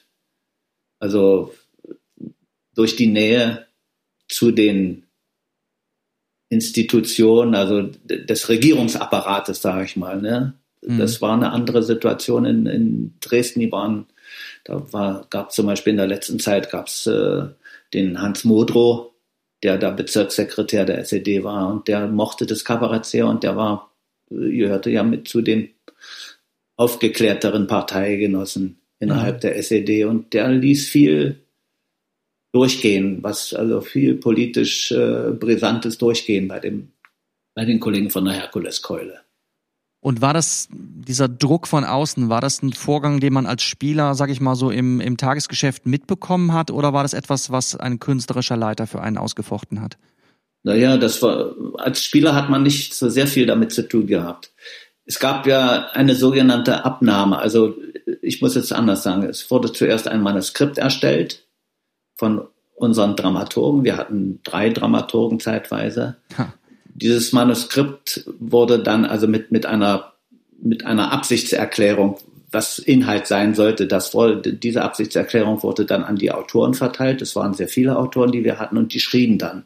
Und dann hatte man so ein Konvult von, weiß ich nicht, 25 Texten. Und dieses Konvult, daraus selektierte man ungefähr 15 Texte heraus. Das ist so ungefähr eine Spieldauer von zwei Stunden. Und diese, diese Textvorlage, die ging in zweifache Ausfertigung aus dem Haus. Erstens zur Bezirksleitung der SED und zweitens zum Magistrat von Ostberlin. Denn man muss immer bedenken, dass die SED-Bezirksleitung die ideologische Aufsicht hatte. Die waren sozusagen für den Inhalt verantwortlich, der ja. hier vermittelt wurde. Und die der Magistrat war für die finanzielle Verhandlung. Wir waren ein kleines Stadttheater, subventioniert wie ein Stadttheater. Dieses Konvult von Texten ging an die beiden, die haben das gelesen und haben ihre ersten Einsprüche dazu geltend gemacht oder auch nicht. Weil sie wussten, dass zwischen dem geschriebenen Text und dem Spiel noch ein himmelweiter Unterschied ist. Mhm. Da haben die gesagt, in der Regel fangt mal an zu probieren und wir gucken dann. Und dann gab es kurz vor der Premiere diese sogenannte Abnahme und da wurden dann massiv Einwände erhoben gegen diesen und jenen Text. Und daran, an dieser Diskussion waren beteiligt der Direktor der Distel, der Parteisekretär der Distel und die Genossen von der Bezirksleitung und die Genossen vom Magistrat. Die Spieler, der Regisseur und die Autoren waren nicht daran beteiligt. Aber ihr habt natürlich gemerkt, was los war, weil ihr Klar. dann innerhalb eines Tages unter Umständen eine Menge Klar. Striche und Veränderungen hattet. Eine Menge nicht, aber es gab, gab immer gab immer Einwendungen und wir haben dann auch, man hat dann auch so ein paar Tricks zur Hand, äh, die als äh, Ersteller eines Textbuches, dass man nämlich einen Text, der den Genossen gefallen muss, vor einen Text, der uns gefiel, gesetzt hat und einen Text, nach dem Text, der uns hier viel gesetzt hat, den, der den Genossen viel, also sozusagen gut eingebettet. Dann ging das vielleicht durch. Oh, eine andere Methode war, eine Sache zu unterspielen, statt ja. sie zu akzentuieren. Also das hat man ja als Schauspieler dann im Griff. Wir haben dann immer wie gesagt, Umgangssprache, wir verhusten das. Ja. Also das heißt, schneller spielen einfach nicht so viel Bedeutung beim Essen und so. Und dann kam es mitunter vor, dass die Genossen von der Bezirkszeitung dann sagten, das habt ihr aber so, diese Textzeile habt ihr zur Premiere nicht gesprochen, doch wir hat sie gesprochen, sie hat sie überhört. ja. Verstehe. Man, also ihr habt versucht, ihnen so ein bisschen was unterzujubeln. Naja. Und habt ihr vielleicht auch, jetzt kommt mir so das, als. Ich sage mal, das, das bildeten wir uns ein, dass wir ihnen mhm. was unterjubeln. Ich glaube, das waren auch keine Idioten, die uns da gegenüber mhm. saßen. Die hatten nur einen anderen gesellschaftlichen Auftrag. Mhm. Weißt du, die sollten zur Stärkung der Republik und zur ideologischen Absicherung der Republik beitragen und wir waren eigentlich so per, per äh, Genre äh, sollten wir eigentlich etwas in Frage stellen. Genau. Ne, und das waren zwei sich konträr gegenüberstehende Pole. Mhm. Aber uns war das nicht so in der Weise bewusst. Wir wollten ja auch die DDR zu einer besseren DDR machen. Das war ja auch unser Anspruch. Ne? Also wir waren nicht gegen den Sturz der DDR. Erst ganz spät dann ne, mhm. mit, mit ganz vielen, aber und, und das passte nicht so richtig zusammen. Habe ich mich verständlich gemacht? Total. Ich finde das, ich finde das, ich, du hast dich so, ich finde, ich, ich, ich finde das gerade sehr interessant, weil mir das vielleicht gar nicht so klar war. Also, ja. Ja, das weißt du, das, das ist auch komisch. Das, das, äh, was wir sagen durften oder was wir nicht sagen durften, hing von tausend Dingen ab. Von der Großwetter, von der politischen Großwetterlage haben sich die Amerikaner mit den Russen gefetzt, war viel weniger möglich. Lief das alles wieder einigermaßen in, in Bahnen, konnte man diesen Freiraum, den wir hatten, sehr weit ausschreiten. Wir haben gesagt, wir bringen eine Premiere niemals vor einem Parteitag der SED heraus. Sondern ah, erst, wir machen die Premiere erst nach dem Parteitag, weil der Weil dann Partei, alles eh so aufgeladen ist. Na, weil der Parteitag hat dann beschlossen, dass der Sozialismus im Vorwärtsschreiten begriffen ist, dass alles gut ist, dass die DDR anerkannt ist in der ganzen Welt und eigentlich die beste DDR der Welt ist und so. Und dann haben die sozusagen die Genossen haben das verinnerlicht und haben mit gnädigeren Augen auf das geschaut, was wir da so, auf der Bühne okay. produzieren. Mhm. Ne? Interessant. Jetzt haben wir, Eddie, bei dir hauptsächlich über die Zeit zu, zu, also vor der Wende geredet. Du hast jetzt ja auch eine nicht unbeträchtliche Zeit nach der Wende an der Distel gespielt.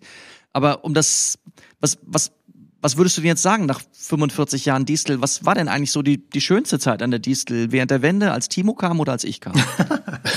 Sag jetzt nichts Falsches. naja, ich sage mal, die, die Zeit der Wende war natürlich, äh, war natürlich herausragend. Erstens, weil es nicht nur auf dem Gebiet des Kabaretts, sondern auch im privaten Umfeld sich so viel änderte. Und sozusagen, wir dürfen nicht vergessen, wir haben sozusagen eine Gesellschaftsordnung zu Grabe getragen und plötzlich trat ein Weltereignis ein, von dem man glaubte, dass man es niemals erleben wird, nämlich den Fall der Mauer. Mhm. Das, also die, diese Mauer spielte doch im Bewusstsein der DDR-Bürger eine, eine riesen Rolle. Ne? Die, das, damit war ja verbunden, nicht, nicht reisen zu dürfen oder nicht genügend reisen zu dürfen, eingeschränkt zu sein und so weiter und so weiter. Nicht das lesen zu können, was man gerne lesen möchte. Und, und dann fiel das plötzlich weg. Also das war das große, überragende. Und darin eingebettet war sozusagen die berufliche Existenz, die kleine in der Distel. Und sozusagen beruflich weiter zu existieren in der Distel mit all den Schwierigkeiten, die sich daraus aus der politischen Entwicklung ergab, nämlich neue Texte zu erstellen, von heute auf morgen Neues zu lernen und so. Das war natürlich spannend, das war fordernd. Mhm. Und wenn man gefordert ist, macht es eigentlich, macht die Arbeit mehr Spaß, als wenn man unterfordert ist. Das weiß jeder. Ne? Ja. Und das war mitunter in der, in der DDR war eine starke Unterforderung, was, wenn man sich auf das Gebiet des Kabaretts bezieht. Also die Texte änderten sich nicht, weil die Probleme immer die gleichen blieben. Ne, die konntest du 20 Jahre, konntest du 20 Jahre mit mucken. Mhm. Mit, mit so einem Kabaretttext. Das war, also, die waren so allgemein menschlich erhalten und, äh, so. Und in dem Augenblick, wo man sich anstrengen musste, war es eigentlich auch äh, für, für das Persönliche ja. und das Berufliche gut. Ja, das ist interessant. Das das ist ja sowieso, naja, das ist auch ein etwas, was ja sozusagen die Halbwertszeit unserer Kabarettnummern vom Gefühl her werden ja auch vielleicht kürzer. Also gerade hast du gesagt, in der DDR hat man Nummern länger spielen können. Wie ist denn das eigentlich heutzutage? Ich habe das Gefühl, jetzt auch gerade nach Corona, dass wir, naja, wir haben das Stück jetzt im Dezember geprobt. Ich habe es auch mit Caro und, und, und Micha schon besprochen. Was glaubt ihr denn? Was müssen wir, müssen wir alles umschreiben, wenn wir wieder loslegen? Ähm, ja, also äh, sicherlich sehr unterschiedlich. Ein paar Dinge werden sind einfach bleibende Probleme. Manchmal sind es einfach nur die Namen, die sich vielleicht geändert haben. Ähm, aber es hat sich auch schon in der Corona-Zeit einiges getan. Also zum Beispiel haben wir, ähm, wir haben ja auch Stücke wohl mit Mutti und äh, Weltretten aktualisiert, um sie wieder spielen zu können. Und da haben wir zum Beispiel das Opening-Lied, also das erste große Entree, daraufhin umgetextet, dass der kommende Kanzler Jens Spahn sein wird. Ne, ähm, ja, im Moment und, kann man sich nicht mehr so richtig vorstellen. Und im Moment, also man, da würde man jetzt schon darüber nachdenken, also da würden wir im Konvert zusammensitzen und mal die Frage in den Raum werfen, ist das noch so aktuell oder muss es vielleicht doch ein Lied über Armin Laschet oder oh Markus Gott. Söder sein? Oder äh, Friedrich Merz ist auch so ein bisschen raus im Moment. Ähm, ja, der also, wird Bundestrainer. Ähm, der wird Bundestrainer. Sehr gut. Also insofern, ähm, das sind, also da, wenn man da jetzt anfängt zu gucken, dann wird man sicherlich, wenn wir wieder anfangen zu proben, werden da einige Namen und Perspektiven sich ein bisschen geändert haben. Also wer welche Chancen hat und so, da, da hat sich schon einiges getan. Auch ja, in der Pro Wahrnehmung. Die, hm?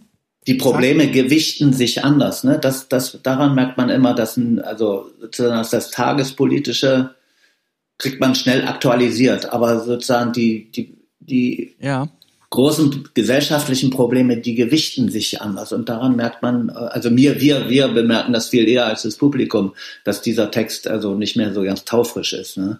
Ja, ja. Also ja, aber, genau, aber das ist, du meinst, Eddie, entschuldige, du meinst, dass sich nicht nur Namen ändern, sondern dass sich richtig die Stimmung oder die das Bewusstsein im Land ändert. Ja, Pro Probleme, die äh, wir wissen ja, es wird, wird jeden, jeden Tag oder jede Woche wird ein anderes Auto durchs Dorf gejagt. Und ich meine damit, dass die Probleme, die heute jeden beschäftigen, also man liest es und man sieht es äh, im Fernsehen ständig und so, werden überlagert durch hinzukommende. Also die mache ich mich verständlich, die versinken ja, total, ja. ja, und das ist das ist das äh, das ist das eigentliche Problem meiner Ansicht nach. Mhm. Timo? Ja, ich bin ich bin hier und äh, bin aufmerksam. Ne, ich habe darüber nachgedacht, also äh, gerade verdrängt Corona natürlich so ein bisschen auch andere Themen, aber das war eigentlich das Gute an Deutschland in den Wechseljahren, dass wir da ähm, ja eigentlich in den Nummern ähm, auch Dinge bewusst thematisiert haben, die jetzt gerade nicht so auf der Agenda stehen, wie Waffenexporte, ähm, die Moses-Nummer mit den Flüchtlingen im Mittelmeer und also, dass diese Themen, die vielleicht im Moment an den Rand gedrängt scheinen, dass die ja immer noch da sind, also Klimawandel und alle möglichen Themen, also die sind, die sind ja nur gerade ein bisschen überlagert. Insofern ähm, glaube ich, oder befürchte ich, dass sie auch immer noch aktuell sein werden, wenn wir, ähm, äh, wenn wir wieder spielen. Also was ja dann interessant wäre, sie wieder aufzugreifen und das, äh, was im Moment so ein bisschen überlagert, dann eben beiseite zu schieben. Ich hoffe, dass das dann auch die Menschen interessiert. Also dass sie genau sagen, ja, diese, diese anderen Themen sind ja auch noch aktuell. Also meint ihr, dass man auch nach, auch nach Corona Kabarett noch braucht? Eddie? Ja, ja, brauchen. Es wäre schade, wenn es das nicht gäbe. Also aus Selbsterhaltungsgründen sage ich das. Ja, das ist die große Frage, die nicht, ich nicht beantworten kann, weil ich nicht äh, klug genug bin. Braucht man Kultur überhaupt? Man braucht sie sozusagen für, für, das, äh, für die Hygiene eines Landes, für die ideelle Hygiene eines Landes. Also es ist schon wichtig, aber brauchen Weiß ich ja. nicht. Aber für die Hygiene ist doch gut. Also für, für die Reflexion. Was, was, was sagst du, Timo?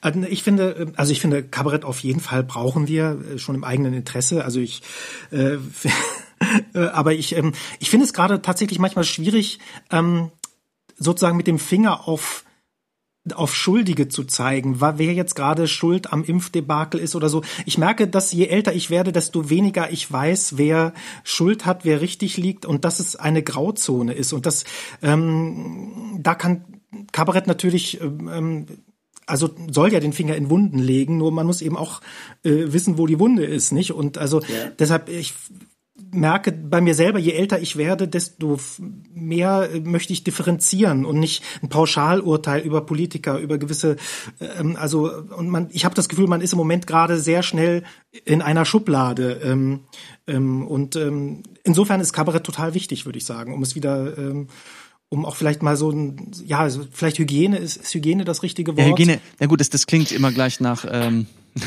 Ehehygiene. Nach, oder, oder irgendwas entkeimen. Das klingt ja. auch immer gleich sehr brutal. Aber was du eben gesagt hast mit, mit, mit, mit dem Finger auf einzelne Personen zeigen, das, das, vielleicht, das ist etwas, was im Kabarett erschreckend gut funktioniert manchmal. Also ich habe es auch im Publikum im Kabarett bei uns auch schon erlebt, dass jemand auf der Bühne steht und sagt, Horst Seehofer und der halbe Saal lacht schon, wo ich denke, ja, ja. naja, ein bisschen mehr muss schon noch kommen. So, ähm, aber ja, ja, das Kabarett ja auch, vielleicht ja, feiner werden muss. Ist ja auch schwierig, also, also komplexe Vorgänge auf die Bühne zu bringen, so dass, ja. also sie so zu vereinfachen, dass sie auch eine gewissen, eine gewisse Komik abgeben, ne? Da, klar, das so, ist natürlich leichter. Insofern ist es schnell gesagt, äh, Horst Seehofer. Ist schuld, als, ja. Ja, klar. Ja. Mhm. Ja, ich merke, dass ich mir auch total widerspreche. Gerade ähm, ähm, arbeite ich äh, an äh, also arbeiten ist zu viel gesagt, man schreibt ja so ein bisschen vor sich hin. Und ähm, da, da habe ich gerade so eine, ein, für mich ein, äh, eine Rubrik Politiker, die keine Lieder kriegen. Und sozusagen, also es gibt ja so über Angela Merkel und Donald Trump und so weiter, wie wir alle wissen, da wird sehr, werden sehr viele Lieder getextet. Und so gerade die zweite Reihe, die kriegt ja nicht mal einen ordentlichen Kabarett-Song ab, zum Beispiel. Jemand wie Helge Braun, Kanzleramtsminister, den ja, Namen, ja. wenn du den erwähnst, da lacht keiner nicht, weil viele, viele ihn gar nicht kennen. Das ist, ein schöner Name. das ist ja eigentlich auch schade. Und da, also gerade arbeite ich zum Beispiel an einem Lied über Helge Braun, angelehnt an, an das Lied Golden Brown von den Stranglers. Eine schöne Hymne, weil ich finde, ich habe zum Beispiel Helge Braun in, in der Talkshow bei Anne Will gesehen, wo er neben Smudo saß und so ein bisschen wie das fünfte Mitglied der Fantastischen Vier da saß, das fünfte Mitglied, was nie Mitglied werden durfte. Und während Smudo wirklich über seine App und so redete, saß eigentlich Helge Braun nur relativ traurig daneben. Und, und da dachte ich, also eigentlich müsste man doch mal eine Hymne an diese zweite Reihe der Politiker, die nicht so im Bewusstsein der Leute sind. Also so. Das finde ich eine unglaublich charmante Idee. Ja, also so ein so eine Christine Lamprecht ähm, als Justizministerin. Noch so ein schöner Name. Ja, oder Gerd Müller, den kennt man nur als Fußballer, ist aber unser Entwicklungshilfeminister. Also oh. oder Anja Karliczek. Da könnte man sowas so, haben. Und, und wie, man, wie, Timo, wie machst du deutlich, wer, um wen es sich handelt? Ich denke, da muss man dann vielleicht sogar, äh, möge es mir verzeihen, ein Bild dazu zeigen. ja. Und, äh, oder vielleicht wird er ja auch noch, also vielleicht äh, rückt er ja auch noch ganz nach vorne. Das wäre ihm zu wünschen. Ja. Also, ähm, aber verehrte Zuschauer, was was was was hier gerade deutlich wird, also die, haben wir noch gar nicht drüber geredet. Timo, du bist ja auch Autor. Ja, ja, genau. Man, man denkt es nicht, weil gerade halt nichts rauskommt, was man so schreibt irgendwie. Aber trotzdem mache ich für mich so ein bisschen äh, weiter. Also und ich empfinde es gerade als ganz schön, sozusagen nicht zielgerichtet schreiben zu müssen, sondern für mich, äh, ich schreibe auch gerade an einer Geschichte, die vielleicht irgendwann mal was Größeres wird und so, was aber nichts mit Kabarett zu tun hat und natürlich das äh, das ist auch, also man hat ja gerade ein bisschen mehr Zeit für solche Sachen, weil man eben nicht jeden Abend auf der Distelbühne Naja, steht. eben. Aber Oder du hast eben auch so ein schon- Politikerlied zum Beispiel. Um das zu sagen, du hast auch ein Stück geschrieben, wo du, Eddie, auch mitgespielt hast. Und da waren auch Lieder nicht ganz unwichtig. Ganz Oh ja. genau, ja. Wie heißt es? Äh, die Zukunft ist Le- kein Ponyhof. Die Blutung ist kein Ponyhof, ganz genau. Genau, Und, das, ja, ja, ja. Und, das, und das ist das ganz Erstaunliche. Das ist das erste durchgehende mit einer durchgehenden Handlung, das erste Stück von Timo. Und äh, also man kann gar nicht sagen, das ist ein, man denkt, da ist ein routinierter Autor am Werke. Ja, ich war in der Premiere drin. Ich habe mich köstlichst amüsiert. Ja, schön, herrlich, wunderbar. Auch dafür wäre es doch toll, wenn wir den Lockdown schnell überwinden, dass wir das nochmal auf die Bühne Ja. bringen können. Das wäre meine nächste Frage gewesen. Wird das nochmal gespielt? Das kann, wer kann es sagen? Wer Wir kann wissen es nicht sagen? Mhm. tatsächlich. Also es ist, ähm, es wäre schön. Ähm, es liegt natürlich auch schon nun ein Ähm, der Ein künstlerische Jahr? Leiter hinter mir nickt mit dem Kopf. sehr gut. Ja, er sagt, Er er, hält beide Daumen nickt? hoch und ja, guckt, er, er sagt, es wird nochmal gespielt. Hier übrigens, wo ich jetzt gerade sitze, auf der Studiobühne vielleicht. Ganz genau, ja, ja, genau. Das, halt, Aber das es halten wir, da halten wir ihn mal dran fest. Da, da nageln wir ihn drauf fest. wir haben ja. es, wir haben es auf Band, wie man so schön sagt. Ja. Auf, auf Tonband. MP3. Ja. Sag mal, und Genau. noch ein letztes Wort. Ich, äh, ein, ein Thema ist auch immer wieder im Kabarett parodieren. Du, Timo, du machst eine geniale Angela Merkel Parodie. Äh, Angie ist auf Abschiedstour. Müssen wir uns davon verabschieden? Ja, ich weiß es nicht. Also ähm, das ist natürlich auch eine Tragik, ne? Also dass ich vielleicht gar nicht mehr, also je, je nachdem, wann sie, wie lange sie noch bleibt. Also ich meine, ähm, ob die Wahl tatsächlich stattfindet und, äh, aber ich glaube, ne, also, ne, also es kann ja alles noch verschoben werden, aber das glauben wir mal nicht. Also ich denke mal, sie wird, sie hat ja sich so kryptisch in ihrer letzten Weihnachtsansprache oder Silvesteransprache äh, ähm, geäußert. Das könnte ihre letzte sein. ähm, Vielleicht aber auch nicht, ne? Also vielleicht, also das wurde, wurde ja schon reingeheimnist, ob da noch mal was kommt. Ich glaube aber nur, dass sie wirklich davon ausgeht, dass vielleicht auch nach der nächsten Wahl eine Koalition noch nicht bis Weihnachten oder Silvester steht und sie vielleicht deshalb noch geschäftsführend im Amt ist. Oh. Das stimmt, da habe ich noch gar nicht dran gedacht. Genau. Und dass sie das vielleicht deshalb, ähm, könnte es sein, dass ich sie noch mal auf der Bühne, ähm, also ich hätte schon gern noch eine letzte Vorstellung Du würdest in noch meinem gerne einmal die Mutti Merkel-Kostüm. Würde ich gerne noch mal die Mutti geben. Und ähm, dann kommt hoffentlich mal auch mal wieder, also ich will mir auch mal gerne wieder einen Bart wachsen lassen, sehr lange. Es ist ja, Ja. eine Diskussion mit meinem künstlerischen Leiter, wie lang darf ich denn den Bart, wir, ich, wir machen ja Kabarett und man darf dann auch ein bisschen die Merkel mit einem leichten drei Tage Bart. Unbedingt. Ich finde, seit, seit. Conchita Wurst muss das möglich sein. Muss es, äh, ist es eigentlich Pflicht? Also jetzt, wo wir schon gendern, finde ich, muss man auch einen Bart da, da tragen dürfen als Angela Merkel. Und vielleicht gibt's ja wieder dann mal, man kann sich das kaum vorstellen, irgendwann einen männlichen Kanzler, den man parodieren kann. Also ich übe schon schon ein bisschen Nein, fränkisch. Für, für Markus Söder oder so, aber wer will das? Also oder Armin Laschet, ja, würde man ihn parodieren? Das ist ja auch so eine Frage, Du nicht? bist doch viel größer als Armin Laschet, das ist das Problem. Ich würde dann auf Knien, würde ich das dann mit Schon, vor, vor, meine, vor meine Füße stelle, würde ich das dann. Es dauert dann halt immer sehr, sehr lange, bis ich auf der Bühnenmitte bin, wenn ich auf Knien äh, zur Bühnenmitte robben muss. Aber Eddie, ja? Ja, Eddie, gibt's jemanden, den du gerne mal parodieren möchtest? Nee, ich kann nicht parodieren, muss Ah. ich, äh, das ist nicht meine Stärke. Ich Okay.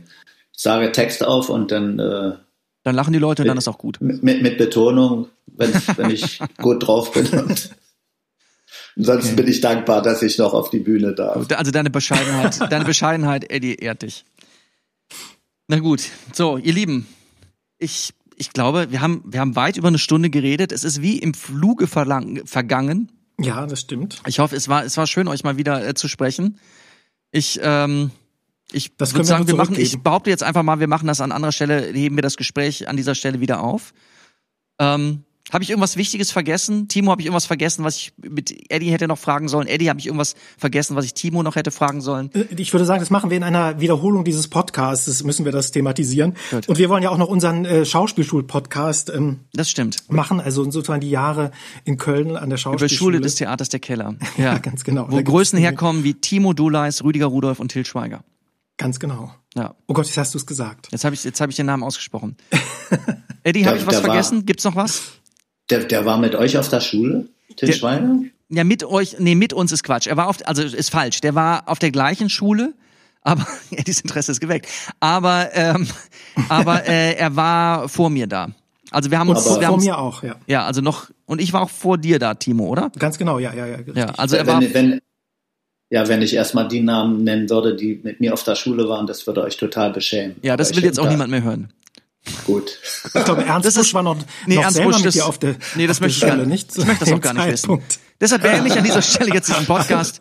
Eddie, wenn du jetzt meinst, damit angeben zu müssen, dann beende ich diesen Podcast hier an dieser Stelle. Das Und war danke- Kabarett Intim. Und das war Sehr Kabarett schön. Intim. Ich danke euch, ich danke euch ganz fürchterlich. Ich, Ja, wir ähm, danken dir. es war die Ja, schönste ich- Party, auf der ich seit Monaten gewesen bin. Endlich wieder ein sozialer Kontakt für mich. Ja, Ja, hoffe, wir sehen uns bald wieder. Eddie, dich sehe ich ja gleich. Du sitzt ja nur einen Raum weiter im Büro des künstlerischen Leiters.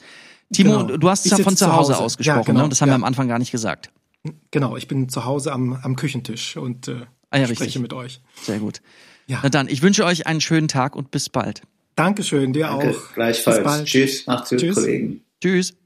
Kabarett Intim.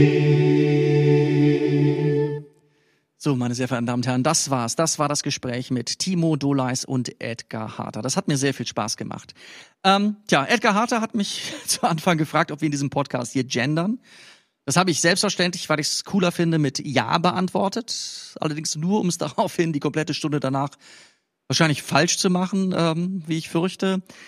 Ja, ich weiß nicht, wie Ihre Einstellung dazu ist. Äh, wenn Sie für das Gendern sind, dann, dann bitte ich hiermit in aller Form äh, meine Fehler zu entschuldigen. Wenn Sie gegen das Gendern sind, dann hatten Sie diesen Podcast noch die Gelegenheit, sich an meinen Fehlern zu erfreuen. Ansonsten bin ich relativ sicher, dass äh, uns das Gendern bald allen in Fleisch und Blut übergehen wird. Auch den Veganern. Innen. Ja, ähm, Genau. Wenn Sie Lust haben und Lust bekommen haben, irgendwann dann wieder, wenn es geht, ins Kabarett zu kommen und wenn Sie Lust bekommen haben auf Timo Doleis und Edgar Harter, natürlich haben Sie das, ähm, dann würde ich empfehlen, kommen Sie in die Stücke Wohin mit Mutti, ähm, dort dann auch Timo Doleis zu sehen in seiner wunderbaren Angela Merkel-Parodie oder auch Weltretten für Anfänger. Da spielt er mit. Äh, da ist dann auch zu, zu hören, ich, also äh, ein gewisser Rüdiger Rudolph kommt da von Band mit einem Lied. Aber auch Michael Nitzel äh, und, und Caroline Lux, die Sie ja bereits aus der ersten Folge kennen, sind da zu sehen. Ansonsten äh, Edgar Harter auch zu sehen im Timo, vom Timo geschriebenen Stück Die Zukunft ist kein Ponyhof. Und uns alle drei in diesem, aus diesem Podcast heute gemeinsam sehen Sie in Deutschland in den Wechseljahren. Mit dem Stück haben wir dann hoffentlich dies Jahr noch irgendwann Premiere. Ähm, ja, und da können wir dann auch Edgar Harter beglückwünschen zu seinem 50. Jahr auf der Bühne. Unfassbar. Genau, ansonsten bleiben Sie auch gerne weiter HörerInnen von Kabarett Intim. In zwei Wochen geht es weiter, wahrscheinlich mit Onkel Fisch. Keine Sorge, es wird keine äh, Folge für den kleinen Angelfreund, sondern Onkel Fisch sind das beliebte Kabarett-Duo aus Köln, die äh, nicht nur auf der Bühne stehen, sondern auch Autoren sind und die Autoren sind von Deutschland in den Wechseljahren. So, das habe ich, das war jetzt das letzte Mal, dass ich das Stück erwähnt habe. Ähm, bleiben Sie uns gewogen, abonnieren Sie uns, lassen Sie gerne eine gerne positive Bewertung da, bleiben Sie gesund und ich freue mich, wenn wir uns alle in zwei Wochen wieder hören zu einer neuen Folge von Kabarett Intim. Bis dann und tschüss. Kaber, Kaber, Kaber. Wir lieben Kabarett Intim.